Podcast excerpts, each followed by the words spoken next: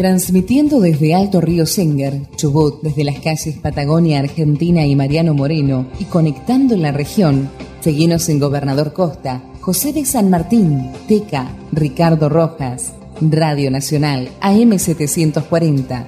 Estés donde estés, siempre vas a tener toda la información, buenas canciones y la mejor compañía.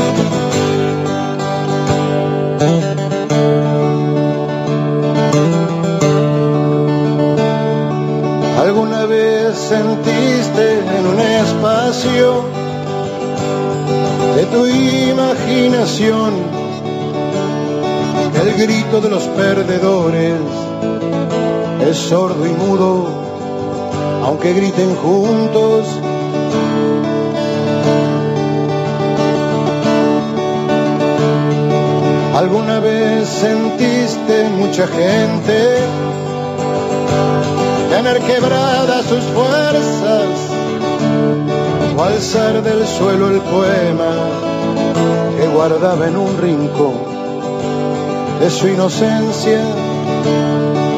Déjate atravesar por la realidad y que ella grite en tu cabeza, porque es muy malo dejar pasar por un costado a la historia esta, porque es muy malo dejar pasar por un costado a la historia esta. Buenas tardes a todas, a todos y a todos, ¿por qué no? Les damos la bienvenida a esta nueva propuesta en el aire de Radio Nacional que hemos dado en llamar La Historia Esta. Un programa dedicado a analizar distintos sucesos y personajes de la historia, tanto nacional como internacional, para conocer un poco más de los tiempos en los que vivimos, porque entendemos que conocer un poco nuestro pasado también es una forma de conocer nuestro presente. A lo largo de este ciclo, que aún no sabemos de cuánto tiempo va a ser, eh, tendremos entrevistas, bueno, la idea es tener entrevistas, invitados, eh, podrán hacer preguntas en vivo e intentaremos responderlas también eh, durante el programa. Podrán pedir asimismo temas para que desarrollemos en, en otros en otras emisiones, en otros programas.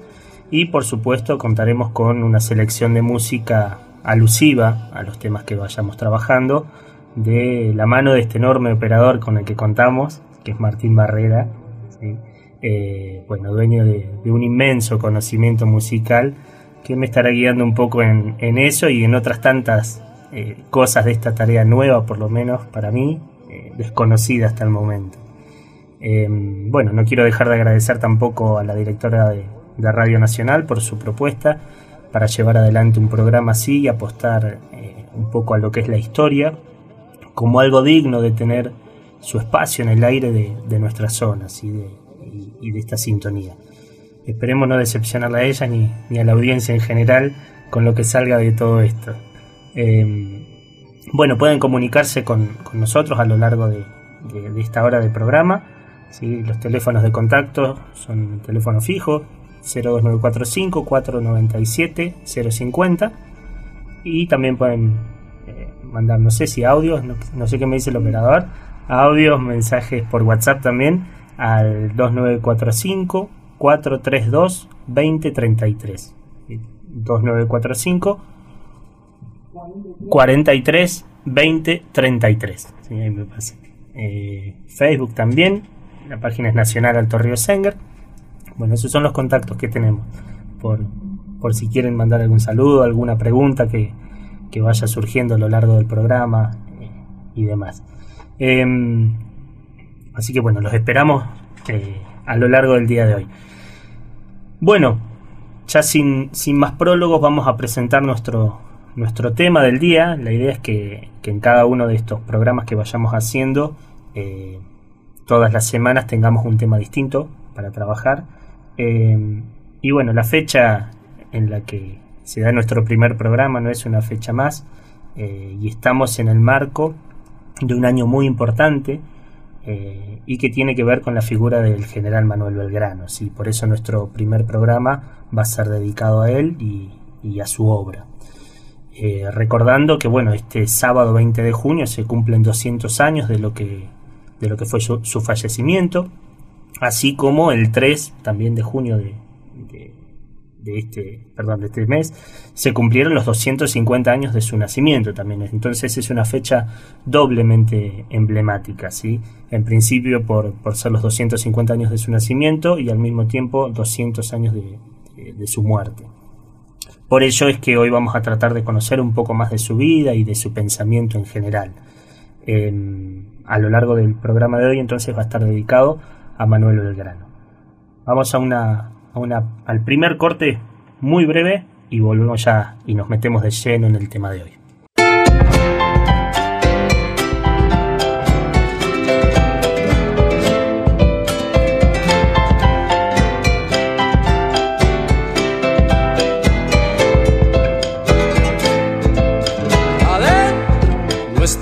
Patria tiene un hombre que vivió por un ideal, sin buscar riqueza y gloria, solo amó la libertad.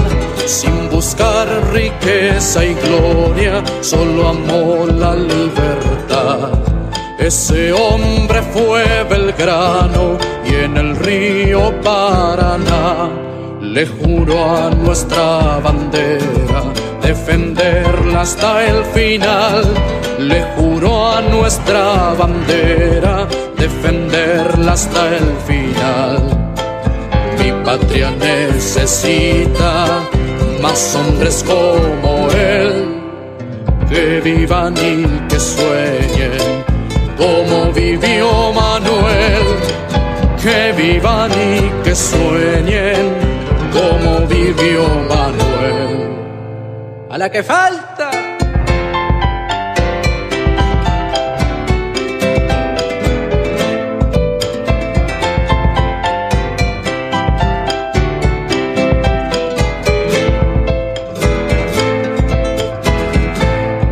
El futuro está en la tierra en las manos que trabajan. La cultura es el progreso la justicia es la esperanza, la cultura es el progreso, la justicia es la esperanza. Pensamientos de Belgrano que marcaron un camino. Aprender a transitarlo sigue siendo un desafío. Aprender a transitarlo sigue siendo un desafío. Y así nuestra bandera gloriosa flameará como la vez primera en el río Paraná,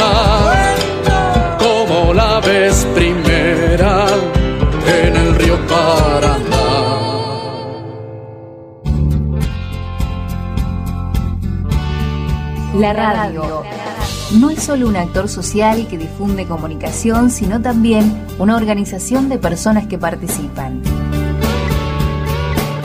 La radio afecta a la gente de una forma muy íntima, de voz a nosotros. Ofrece todo un mundo de comunicación silenciosa entre el locutor y los oyentes. La radio, marca los minutos de la vida. AM, AM 740, la radio pública, uniendo la, uniendo la vida. Tu verdad, tu identidad está en el diario Radio Nacional.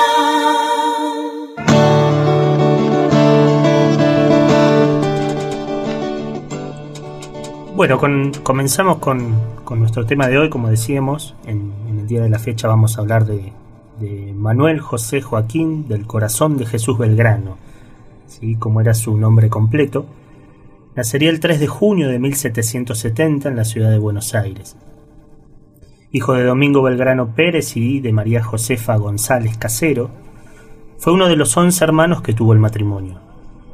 Su padre había sido un próspero comerciante que había nacido en Oneglia, en Italia, el 13 de febrero de 1731, y que de muy joven se radicó en Cádiz, en España, eh, que representaba un poco el principal puerto desde el que la metrópoli comerciaba con América. Acá quizás cabe destacar que en esta época el comercio eh, entre España y América se caracterizaba por ser de tipo monopólico, ¿sí? es decir, que los únicos que podían entablar relaciones de compra y venta con estas tierras eran los españoles y, obviamente, a los precios que desde Europa establecerían para su mayor beneficio, tanto para la compra como para la venta de todo tipo de, objetos que se comprasen, los precios los establecía España con las tierras americanas. Por lo tanto, eh, quien estuviese inmerso en ese, en ese negocio resultaba ser bastante provechoso. ¿sí? Como decíamos, esto es importante de mencionar ya que sería uno de los puntos más importantes eh, que nos encontraremos a la hora de pensar lo que más tarde sería la Revolución de Mayo y alguna de sus principales causas, esta cuestión del comercio monopólico.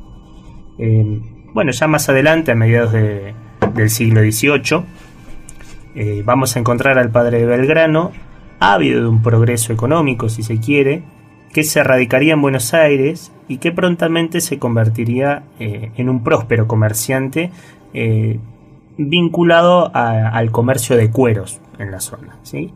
Eh, lo cual le va a permitir, como decimos, a la, familia Belgrano un rápido ascenso social y económico en la comunidad virreinal de la época. Por el lado de la madre de Belgrano, Josefa González, ella provendría también de una familia asentada en, Santiago del Estero eh, y con un, buen pasar económico, ¿sí? una familia asentada en Santiago desde hacía ya varias generaciones. Por lo tanto, vamos a, encontrarnos como eh, bueno, el, seno familiar del que venga eh, nuestro personaje va a provenir de, una familia, como diríamos hoy, una familia bien, en una buena condición económica. Dado que se casa con, con, Belgrano, la madre, ¿no? a sus cortos 15 años, eh, sus jóvenes años los había transitado en el seno siempre de su familia, no había tenido actividades por lo menos laborales o económicas previas, eh, lo que sería la madre. Aquí, bueno, vamos a encontrar algunas de las diferencias claras entre las épocas si pensamos desde una perspectiva actual, ¿no? Esto claramente es algo que nos hace ruido, pensar que eh, la madre cuando se casan con el padre que tenía 26 años, ella 15, bueno, es algo que por lo menos, como decimos, nos hace ruido eh, y nos representa hoy claramente algo que se contrapone con nuestras leyes y sobre todo con nuestra concepción actual de sociedad. Pero bueno, hoy no, no nos vamos a detener mucho en este punto que eh, quizás en alguna otra ocasión lo, podamos hacer. Em, no vamos a comenzar nuestro primer programa con tanta, con tanta polémica, ¿no? Em, bueno, lo cierto es que en este contexto eh, vería la luz, como decíamos, nuestro personaje de hoy. Los primeros años de, Manuel Belgrano no van a tener demasiados vaivenes, ¿sí? va a transitar eh, su infancia, como decíamos recién, en el marco de una familia con comodidades económicas, eh, dada la posición con la que, con la que contaban. Hizo sus primeros estudios en Buenos Aires con los padres dominicos, para luego ingresar en el Colegio San Carlos, del que se iba a graduar de licenciado en filosofía con apenas 17 años de edad. Casi inmediatamente, eh, allí en 1786, se embarca, junto con su hermano Francisco, eh, se embarca en España, para continuar su formación y un poco el deseo del padre tenía que ver con que pueda seguir esos, esos negocios familiares que también le venían yendo hasta el momento. Aunque como, bueno, vamos a ver eh, más adelante, no sería justamente este el camino que, que decida tomar nuestro, nuestro personaje, ¿no? Eh, ya en España, Belgrano, y a poco de llegar, se, va a matricular en la Universidad de Salamanca, la cual representaba para el momento una de las más prestigiosas de Europa y, por qué no, de todo el mundo para aquel entonces. Eh, y es en la Universidad de Salamanca donde va a comenzar sus estudios de Derecho. Eh, en apenas tres años ya obtendría su diploma en bachiller de leyes y en 1793 el de abogado. Por lo que dicen las crónicas de la época y demás, en su recorrido académico, Belgrano habría sido un estudiante brillante, eh, siendo respetado, bueno, en principio por sus compañeros, por los demás estudiantes, por profesores también, e incluso hasta por eh, autoridades de la misma institución, lo cual le va a permitir eh, a, Manuel Belgrano un cierto prestigio ya y una movilidad dentro de su entorno eh, en lo que era la España de la época y en, el entramado social también de allí. Ya una vez con, su título en mano, se va a trasladar a, la capital de España, Madrid, donde comenzará a trabajar para la corte española. Eh, como siempre, a poco de estar allí eh, instalado en Madrid, va a continuar con sus estudios. Esto es una, constante que vamos a ver en la vida de, Belgrano, ¿sí? que, la cuestión del estudio la vamos a ver presente no solamente en su formación, sino también en lo que vaya a pregonar eh, más adelante cuando lo veamos con un papel activo en la vida colonial y, y posteriormente en las luchas de independencia. ¿sí? Pero bueno, como decíamos, va a continuar con sus estudios de, economía política, de derecho público eh, y también de idiomas o de idiomas vivos, como se le llamaba en la época. Em, pero será claro, y esto también se puede ver por lo que él mismo escribe, em, que no se va a sentir del todo a gusto con el rumbo que empieza a adoptar su vida entre papeles, documentos y, demás trámites administrativos o, o burocráticos. ¿sí? Em, no obstante, en su estancia en la, capital del imperio, se va a rodear de círculos en donde las nuevas corrientes de pensamiento eh, se empiezan a debatir. Sobre todo, y esto es importante también, sobre todo aquellas corrientes tendientes a pensar ese gran proceso que estaba sacudiendo a toda Europa y que era la Revolución Francesa. ¿sí? Em, pensemos que la Revolución Francesa estamos hablando de 1789 y que, como decimos, no solamente va a impactar en lo que era la Francia de la época con, eh, con pasar a la guillotina a, Luis XVI y a María Antonieta, esa famosa historia, sino que más allá de eso va a trascender las barreras de, de lo que era la Francia de la época y se va a empezar a extender con ideales muy fuertes hacia empezar a cuestionar eh, el, orden monárquico que se daba eh, en, bueno, en toda Europa hasta el momento, ¿sí? inspirado en, pensadores como habían sido Thomas Hobbes, Locke, Rousseau sobre todo, empieza a aparecer esta idea de, los derechos de, los hombres, esta idea de un contrato social entre partes, y de a poco se empezaba a erosionar eh, la legitimidad de los monarcas, de los reyes. Entonces, estas ideas en el clima de la época, de la ilustración, eh, empezaban, como decimos, a tener cada vez más fuerza y sobre todo en las juventudes que empezaban a ver con otros ojos eh, estos caminos que había materializado Francia y que, ¿por qué no?, se podían replicar en otras partes de Europa y vamos a ver más adelante cómo ya no solamente en el continente europeo, sino que en América también.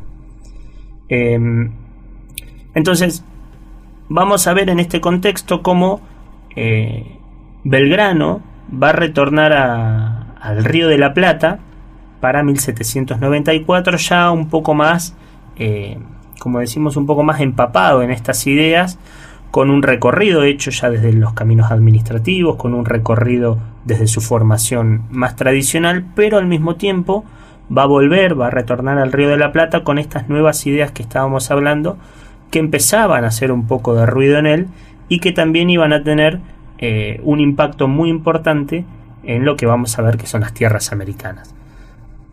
Vamos a un nuevo corte breve y continuamos con, con Belgrano a la vuelta al Río de la Plata.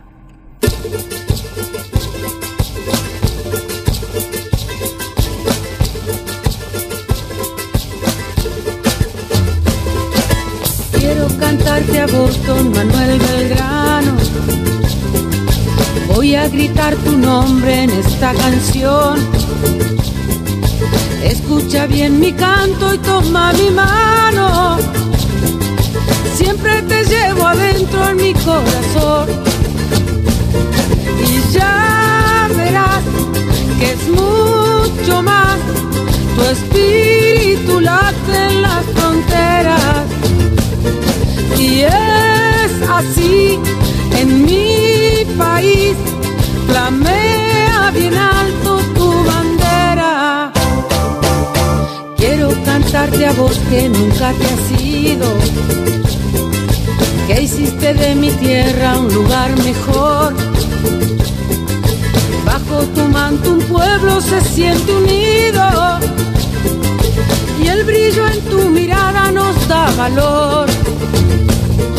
Y ya espíritu late en las fronteras. Y es así en mi país, flamea bien alto tu bandera.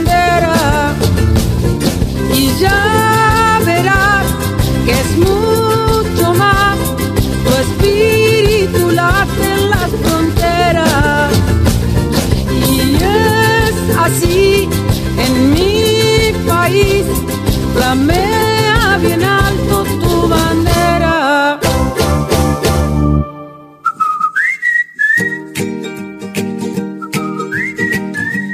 Nacional Alto Río Senger AM 740 tiene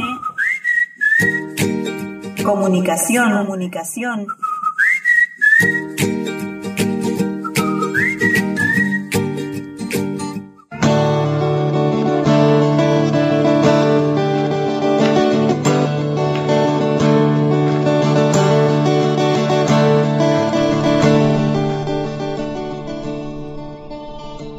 Bueno, hablábamos recién de un poco del proceso de formación de, Belgrano en Europa y estábamos comentando que eh, allá por mayo de 1794 va a arribar nuevamente Belgrano a Buenos Aires, eh, ostentando el cargo de reciente creación que era el de secretario perpetuo del Real Consulado de la ciudad. ¿sí?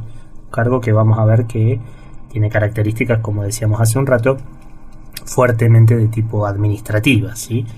Eh, pero bueno, al llegar un poco su anhelo va a tener que ver con llevar adelante eh, algún tipo de medidas que pudieran ayudar al desarrollo de la colonia, eh, aunque un poco como le había pasado también en Europa, vamos a ver cómo lentamente comienza a chocar con distintos sectores de la sociedad colonial que podríamos decir que no ven con mucho agrado eh, estas ideas quizás eh, un tanto innovadoras que Belgrano va a traer respecto a la modernización de algunas formas eh, del comercio, por ejemplo, y sobre todo, claramente, aquellas que pudiesen afectar a determinados intereses. Recordemos que, como decíamos también hace un ratito, este comercio de tipo monopólico, podemos decir que para las grandes mayorías no era favorable, aunque para un sector eh, minoritario de la sociedad colonial claramente representaba eh, unos abultados ingresos, ¿sí? Entonces ya un poco va a empezar a, chocar con estos sectores a los cuales se va a empezar a, a ver cada vez eh, más cruzados, ¿sí? Em, y ya sea, como decimos, por estos cruces con dichos sectores en el virreinato o bien por negativas también por parte de la corona española, buena parte de las propuestas que Belgrano quiere impulsar se van a ver un poco o tal vez frenadas una y otra vez, relegándolo nuevamente eh, a cumplir esas tareas administrativas que, como él mismo decía, no, no era quizás lo que más lo que más placer le generaba, ¿no? En un hombre, como vamos a ver, de, de acción, eh, quedarse instalado en los escritorios no era justamente lo que más le, interesaba, ¿sí? Eh, dentro de las ideas generales que vamos a ver y estos anhelos pasaban por poder desarrollar y fortalecer el comercio colonial, ¿sí? la agricultura, la industria y un punto central, como también decíamos hace unos instantes, la educación. Para, para Belgrano, eh, muy formado él, la educación va a ser un pilar central para poder abordar todas estas cuestiones vinculadas a lo que él consideraba el atraso de las tierras del Virreinato del Río de la Plata. Pensemos incluso que el Virreinato del Río de la Plata, no lo habíamos mencionado antes, pero es uno de los últimos en crearse. Recién en 1776 se, se crea el Virreinato con eh, su capital en, en, Buenos Aires y hasta los, los, tiempos anteriores dependía de la ciudad de Lima.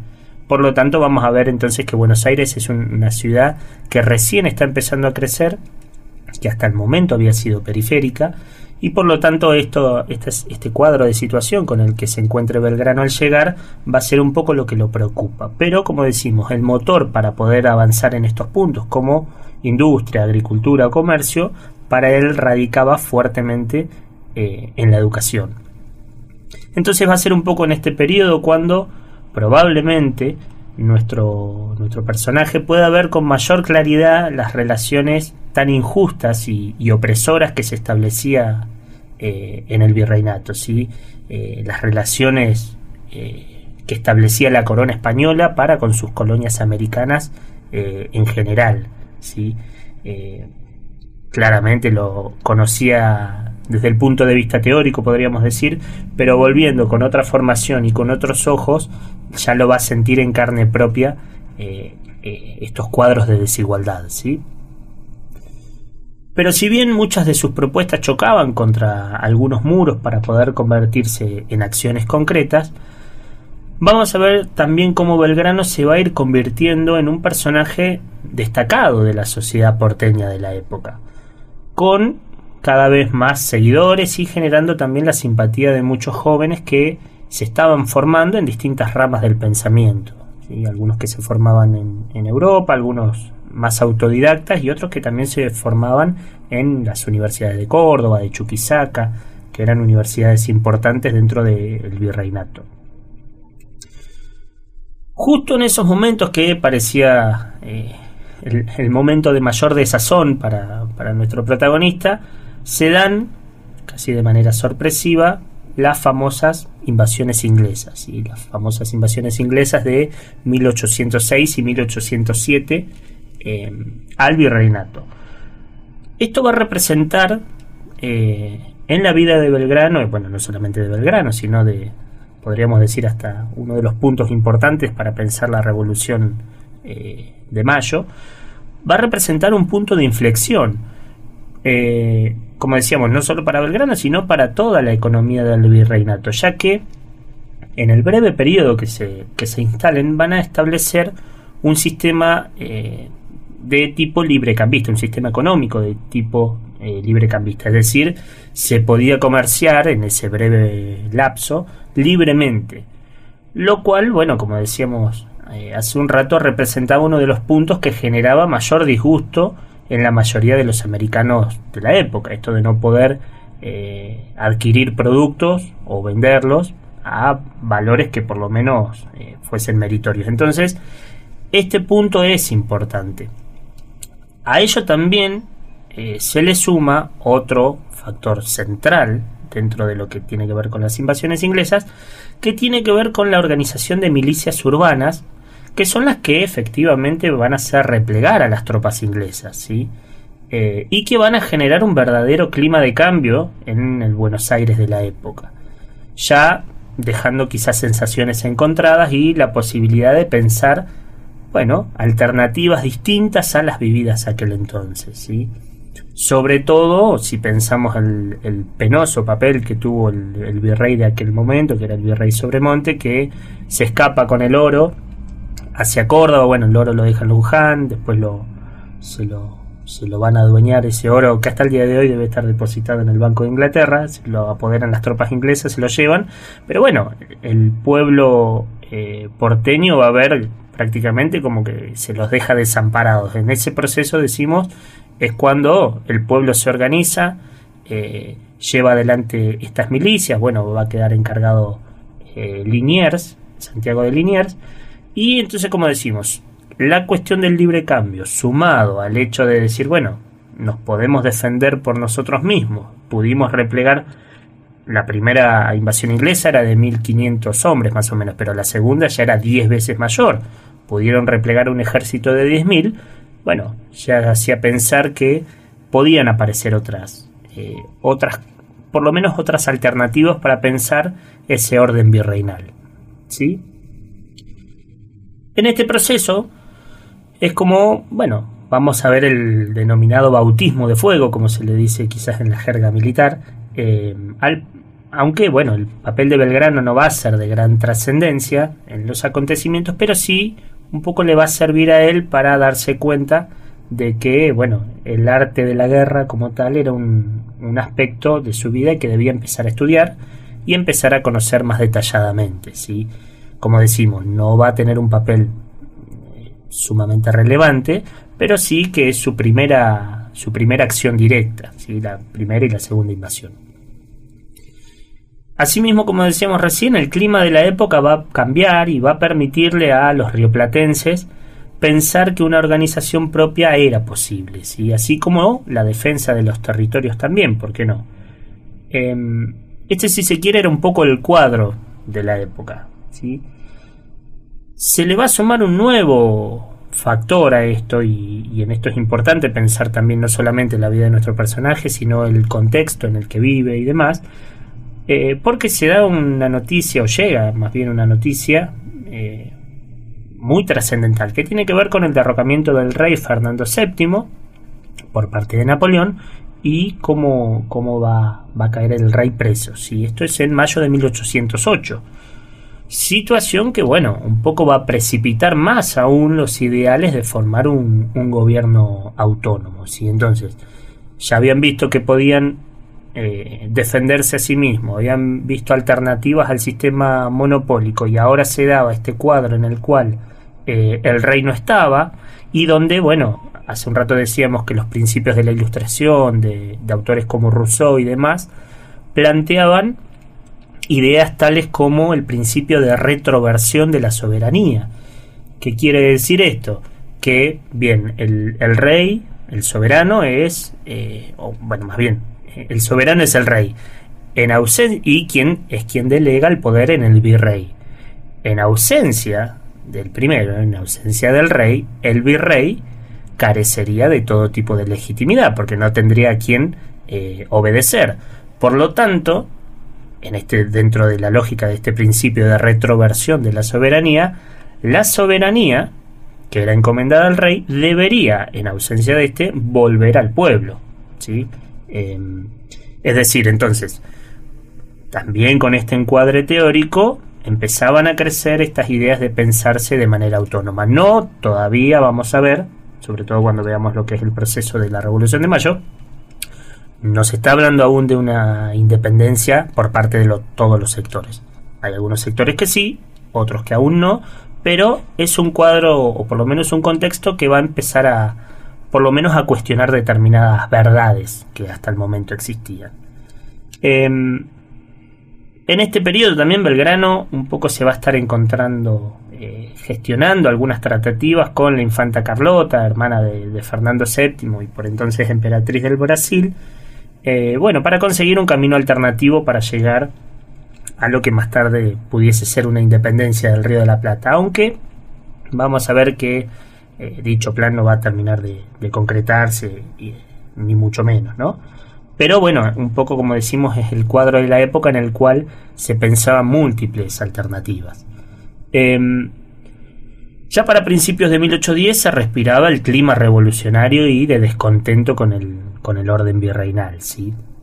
Empezaban a tomar cada vez más fuerza los círculos secretos donde se debatían estos temas, siendo quizás el principal el que tendría por protagonistas a figuras como Castelli, Vieites, bueno, de hecho, de acá viene la famosa jabonería de Vieites, ¿no? Un, eh, un lugar donde eran asiduas las reuniones, ¿sí? Eh, otros personajes como Juan José Paso, French, Beruti y bueno, claramente también la figura de Manuel Belgrano. Que, como decimos, de aquí va a surgir uno de los núcleos centrales de lo que va a ser la Revolución de Mayo. Em, hoy, por cuestiones de tiempo, no nos vamos a detener también en, los detalles que hacen a este proceso eh, que hace a la constitución de la primera junta, porque bien, bueno, podría ser tema para un programa entero, si no más, ¿sí? Pero bueno, sí podemos decir que el rol de Belgrano va a ser de suma trascendencia como el de otros tantos, tantos y tantas protagonistas, em, para que se logre imponer la voluntad popular el 25 de mayo de 1810, conformándose así el primer gobierno patrio. ¿sí? Eh, pero en lugar de ser esto el 25 de mayo un punto de cierre de un proceso, vamos a ver más bien cómo, eh, al contrario, terminaba siendo el principio de un nuevo proceso que vamos a ver eh, a continuación este, de este pequeño cortecito también.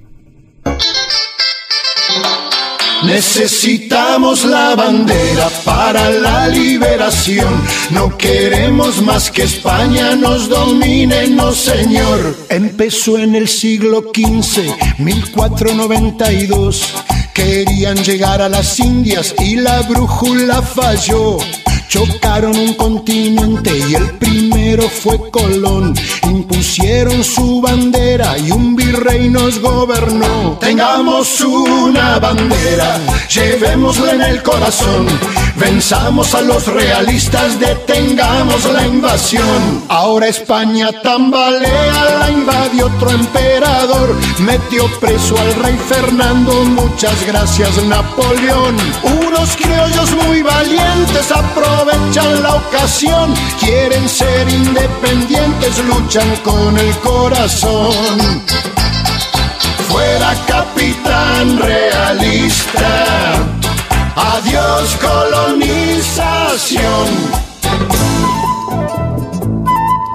Nacional.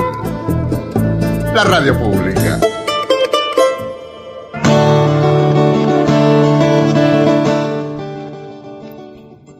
Bueno, eh, continuamos, no sé si... Tenemos un llamado telefónico, bueno, a ver. Buenas tardes. Bueno, buenas tardes, profesor Ricardo Manso. Este, quería agradecerle justamente haber eh, aceptado este desafío y esta propuesta desde la dirección de Radio Nacional. Este, y bueno, este año es un, es un proyecto también nuestro, federal, este, donde vamos a justamente revalorizar las fechas patrias y la historia argentina. Así que Ricardo, este, éxito en este desafío. Gracias por sumarte a, a, la familia de Radio Nacional y aportar contenidos. Este, y bueno, también quería este, decirte que es un empuje para nosotros de esperanza necesario desde la cultura a través de la, de la radio pública y bueno, este homenaje de, de la radio a Belgrano eh, un poco llena el alma en estos tiempos, ¿no? Bueno, muchas gracias, Telma. En principio, gracias por, por, por la invitación. Eh, un poco eh, me, me, sorprendió, pero bueno, eh, la verdad que como vos decís es un, un, muy lindo desafío y bueno, esperemos poder estar a la, a la altura de, de, esto, ¿no? Y, y, bueno, gracias por el espacio, gracias a vos y, y a todo el equipo que la verdad que me, me han recibido muy bien. Así que bueno, muchas gracias. Bueno, también resaltando que este año eh, va a ser algo algo distinto, ¿no? Lo de lo de la ceremonia, de la promesa de la lealtad a la bandera. Eh, justo estamos viviendo un, tiempo complicado. Sí, sí, justamente lo que mencionás. Eh, la verdad que este año ha sido un año muy extraño para, para todo el mundo y, y, y bueno, si bien como decíamos a principio de año fue decretado el año de, del general Belgrano, prácticamente ha pasado desapercibido con, con toda esta situación que, que, no excede a nadie, ¿no? Y que lamentablemente estamos, estamos sufriendo en todo el mundo, en nuestro país, en nuestra provincia y, y esperemos que no también en nuestra localidad, ¿sí? Eh, pero bueno, eh, a estos tiempos extraños también yo creo que propuestas como esta eh, tratan de hacer esto que decimos, ¿no? De que fechas, personajes y, y acontecimientos tan importantes no pasen desapercibidos porque también tienen que ser parte de, de, de lo que somos como pueblo. Tal cual.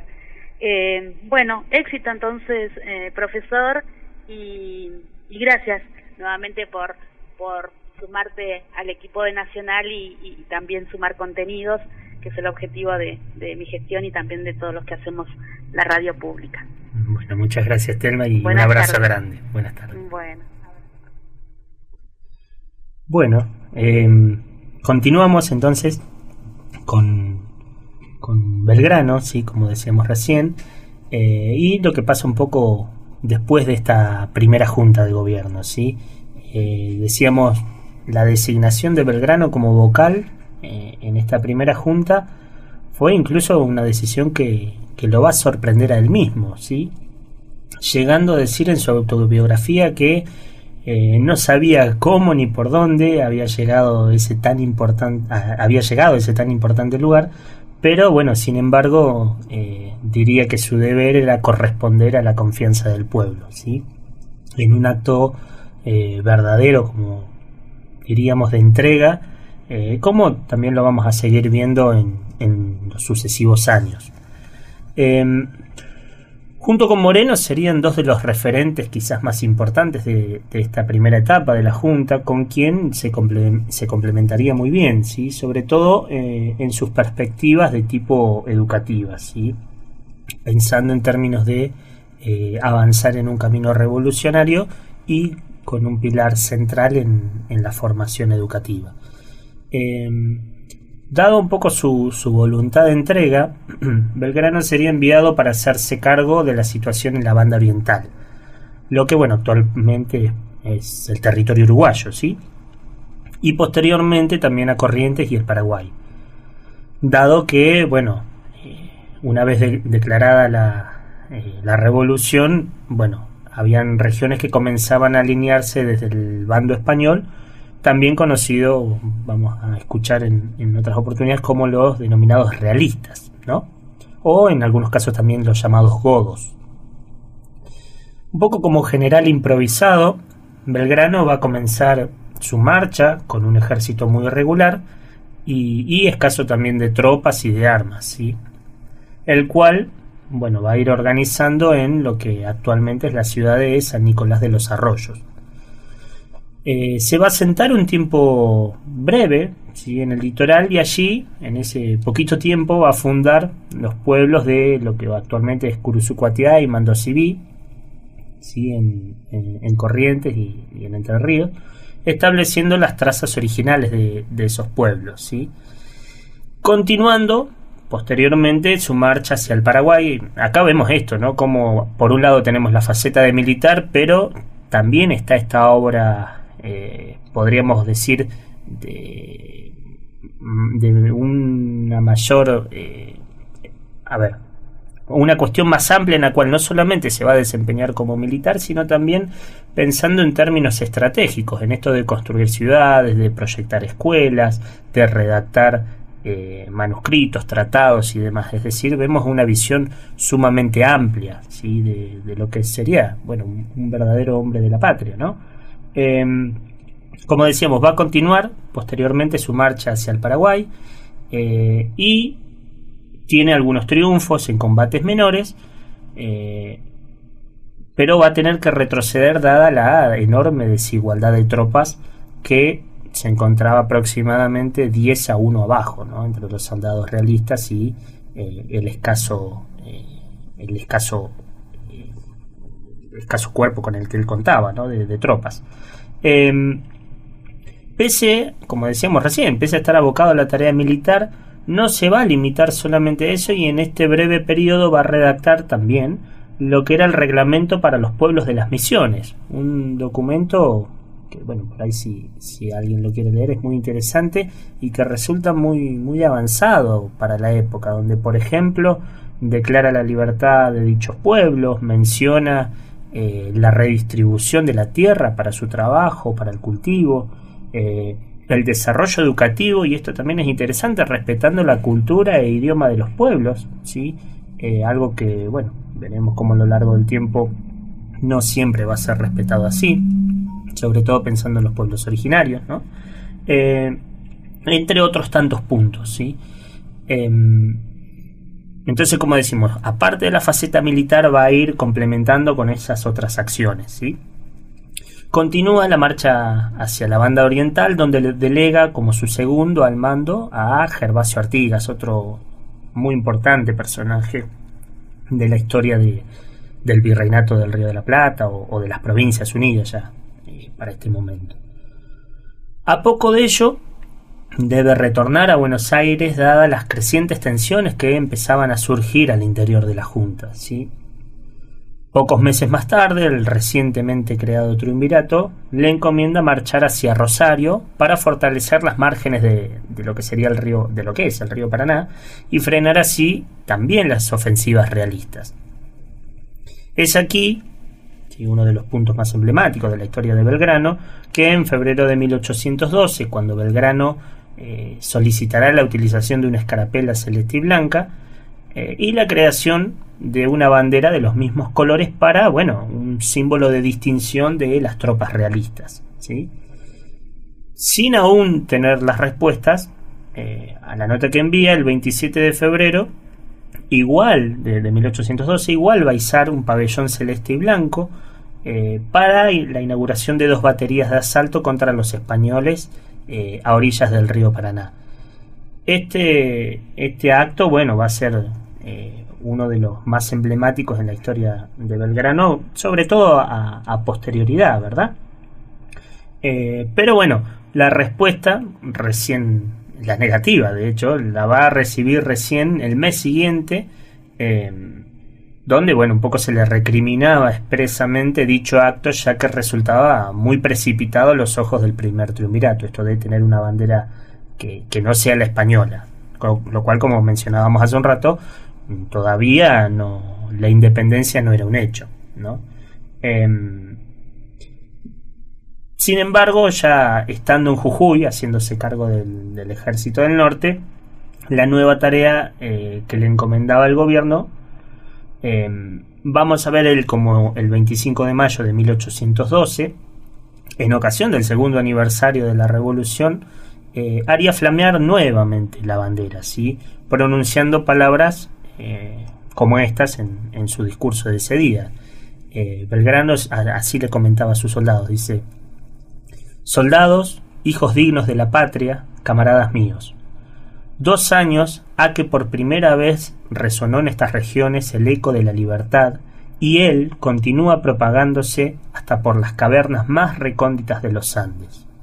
El 25 de mayo será para siempre memorable en los anales de nuestra historia y vosotros tendréis un motivo más para recordarlo, cuando en él, por primera vez, veáis la bandera nacional en mis manos, que ya os distingue de las demás naciones del globo.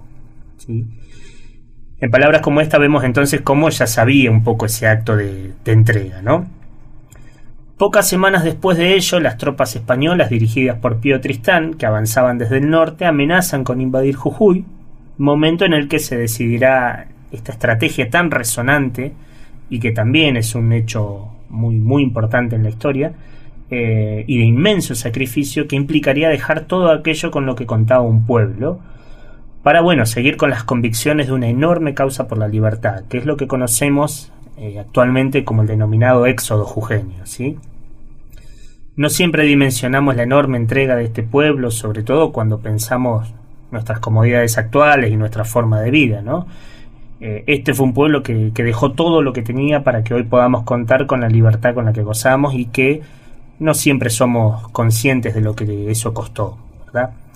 Em, Belgrano, bueno, va a continuar su éxodo hasta Tucumán, donde desobedeciendo al gobierno que, le marca llegar hasta Córdoba, va a reagrupar fuerzas y junto con el pueblo tucumano van a enfrentar a las tropas realistas eh, que los venían persiguiendo el triunfo va a ser resonante y se hará y hará replegar justamente a los españoles, también marcando otro de los puntos de los puntos más altos en la historia de, Belgrano, ¿sí? Meses después, y ya pudiendo reacomodarse de los saldos, se encaminaría a Salta para testar otro golpe contra el enemigo, volviendo a triunfar las tropas americanas y haciendo capitular a los españoles. La manera de honrar a Belgrano por parte de la Asamblea Constituyente que era el órgano de gobierno para aquel entonces, fue premiándolo con una suma de 40 mil pesos, de, la época, claro. Eh, suma que, acá también tenemos otro acto muy interesante, que es, va a reclinar y solicita que con ese dinero se construyan escuelas en Jujuy, Salta y Tucumán que no tenían escuelas para aquel momento. Y que bueno, los vaivenes de la política argentina harían que, por lo menos más de un siglo después, tampoco se hubiesen construido esas escuelas con el dinero que, que donó Belgrano. Luego de los triunfos de Tucumán y Salta, el gobierno le indica continuar la campaña hacia el Alto Perú, destino a Lima. Vamos a ver cómo a medida de que se recupera también lo hacen las tropas españolas y bueno, Belgrano va a tener eh, bueno, eh, las derrotas en Vilcapugio y Ayohuma, ¿sí? Eh, en un cuadro bueno que ella también venía enfermo de paludismo y demás y se le hace realmente muy difícil sostener eso.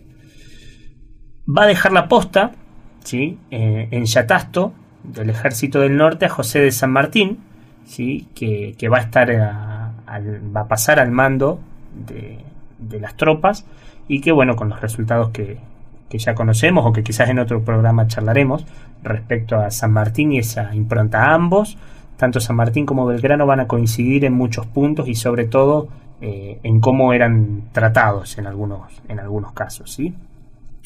Eh, es en este periodo también cuando ya angustiado por su destrato comienza a escribir eh, su famosa autobiografía.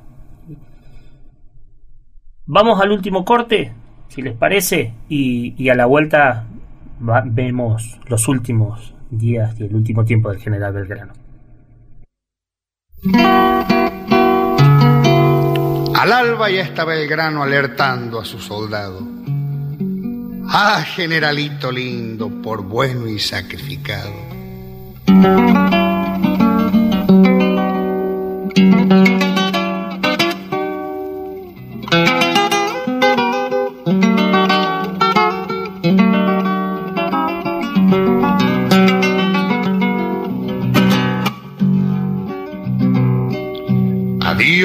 General Belgrano, peregrino de la patria, memorias le traigo yo de Tucumán y de Salta. Al tope lo va nombrando seguro la bandera azul y blanca, largándose norte y arriba se le suma, ganoso de libertad, sin desertársele nunca. ¿Qué importa que la perdimos en Huaki, el Capugio y Ayoma? Adiós, general, ya me voy. Toda la tierra se vuelve patria Usted para darle gloria le crea la bandera azul y blanca. Usted para darle gloria le crea la bandera azul y blanca.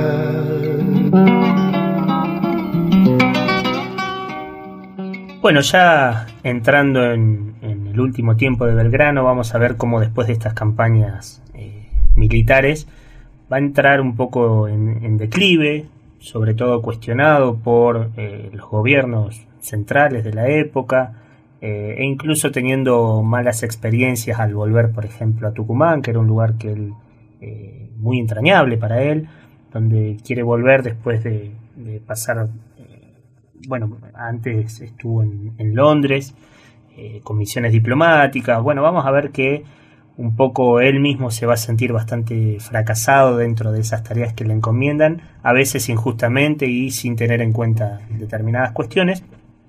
Va a formar pareja con María Dolores Elguera, eh, con, quien, con quien va a tener una hija, su única hija, llamada Manuela del Corazón de Jesús Belgrano. Eh, y bueno, poco tiempo después va a eh, empeorar de salud y posteriormente va a morir el 20 de junio de 1820, y por eso recordamos esta fecha de este sábado. Em, el 20 de junio decíamos ya muy enfermo eh, y después de una larga enfermedad que, lo traía muy mal, ¿sí? Como tantos otros personajes de nuestra historia, su reconocimiento llegaría recién años más tarde y sin que él pudiese verse reflejado. Em, esto también es parte de nuestra historia, o como hemos denominado este programa, de la historia esta. ¿sí? Em,